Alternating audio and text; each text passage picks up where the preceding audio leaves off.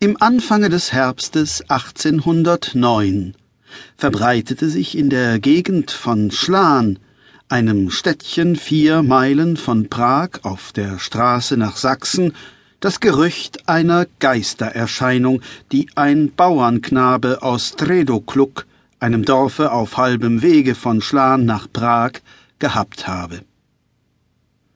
Dies Gerücht ward endlich so allgemein und so laut, dass endlich ein hochlöbliches Kreisamt zu Schlan eine gerichtliche Untersuchung der Sache beschloss und demzufolge eine eigene Kommission ernannte, aus deren Akten zum Teil und zum Teil aus mündlichen Berichten an Ort und Stelle nachstehende Geschichte gezogen ist.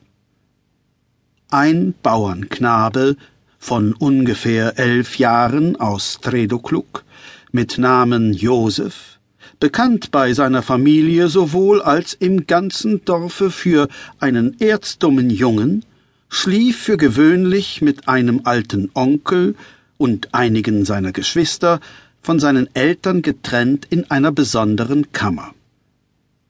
Eines Nachts wird er durch Schütteln geweckt und wie er aus dem Schlafe aufschreckt, sieht er eine Gestalt sich langsam vom Fuße seines Bettes fortbewegen und im Dunkel verschwinden. Joseph dem Schlafen über alles geht, nimmt es gewaltig übel, so mutwillig gestört zu werden, und in der Meinung, die Gestalt sei der Onkel gewesen, der ihn habe necken wollen, fängt er an, sich laut zu beklagen und sich derartige Scherze scheltend zu verbitten. Der Onkel, ein alter Invalide, wacht über den Lärm ebenfalls auf, fragt ziemlich barsch nach der Ursache, und da Josef ihn zur Rede stellt, warum er ihn necke und nicht schlafen lasse, so ergrimmt der alte Soldat, und nach einigen Beteuerungen und Fluchen, dass er von nichts wisse, die aber unserm Josef nicht einleuchten wollen, steht er auf, und um seinen Gründen Gewicht zu geben, nimmt er den Stock und zerprügelt den ungläubigen Herrn Neffen.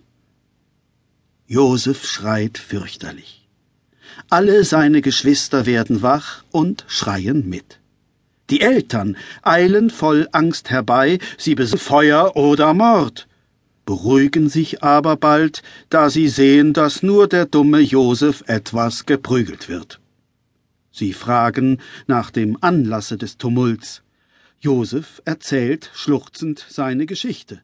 Der Onkel flucht laut über den Lügner.